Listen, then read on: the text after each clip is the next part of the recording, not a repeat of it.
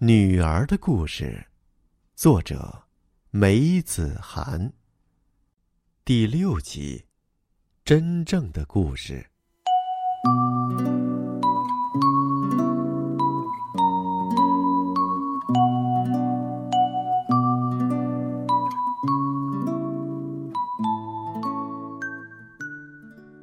那么，你知道每隔两天？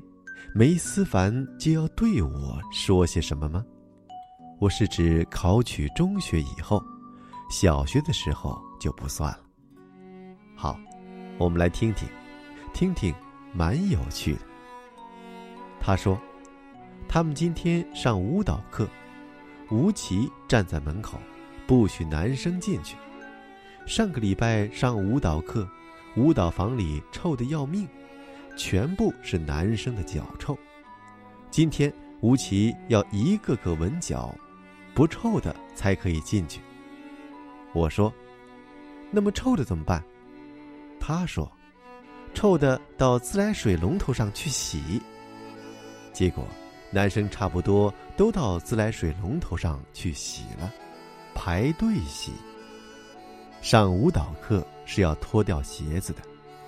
吴奇是老师，我对他说：“以后不许叫老师名字，吴老师就是吴老师。”他说：“在学校又不叫名字的，在家里叫叫。”我说：“在家里也不许叫。”他说：“今天上午他们学校来了一个讨饭的，下课的时候，他们同学都开心死了，有的给钱，有的给吃的。”面包、饼干、陈皮、加英子、话梅、苹果、康师傅方便面。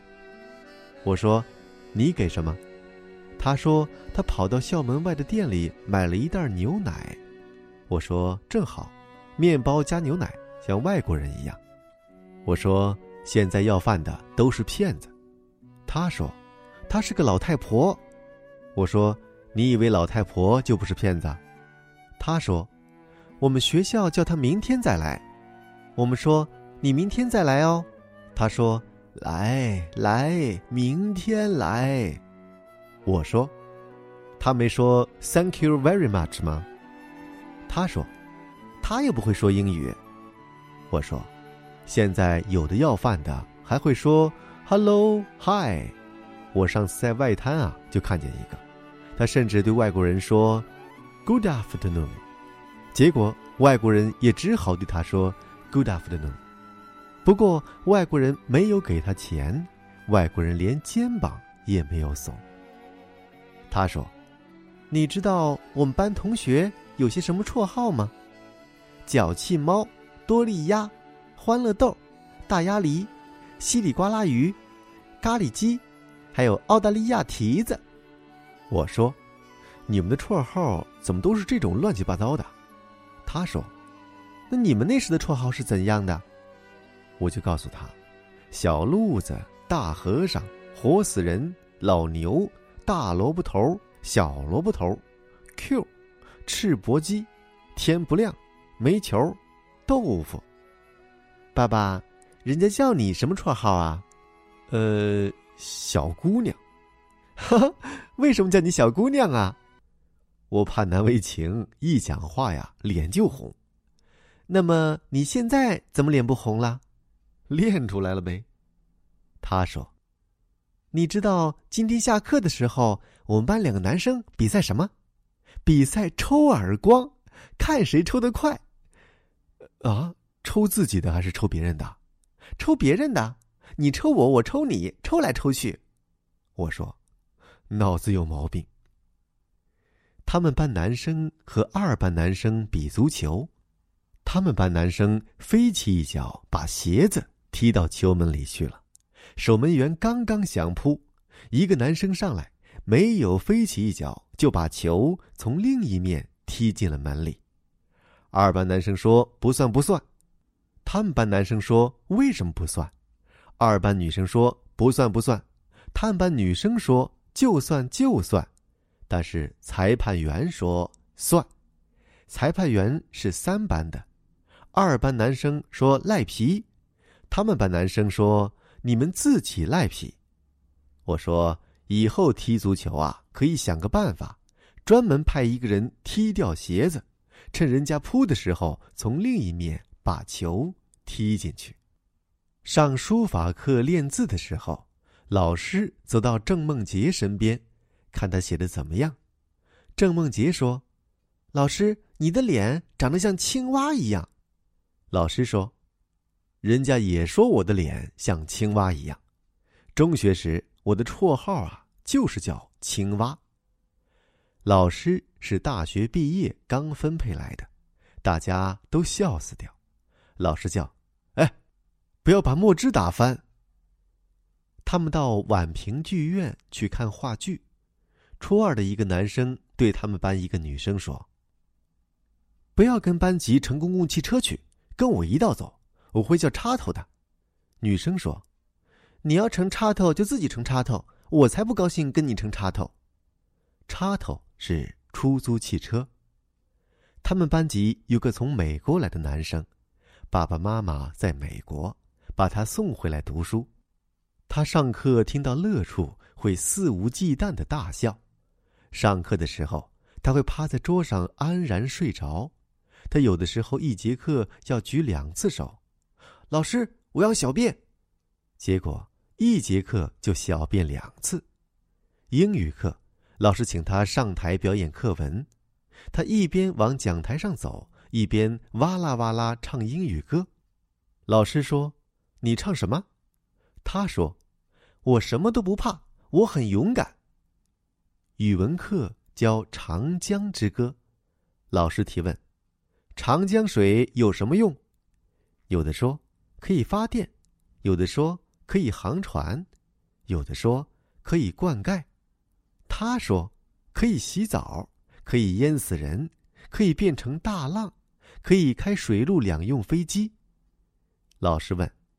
你们希望我紧一点还是松一点多教一点还是少教一点大家异口同声说：“紧一点多教一点但是他说：“松一点少教一点老师问：“为什么？”他说：“我要玩儿。”我说：“你们呐都是两面派，其实你们也希望松一点少教一点巴不得，但是你们却都说紧一点多教一点梅思凡说：“不敢说。”我说：“还是紧一点好，多教一点好，否则将来考不取大学。中国不是美国。”他们班级又转来了一个台湾同学，他上语文课总是踊跃举手，殷老师也就踊跃的让他回答。殷老师说：“回答的很好。”他就问。殷老师，我聪明吗？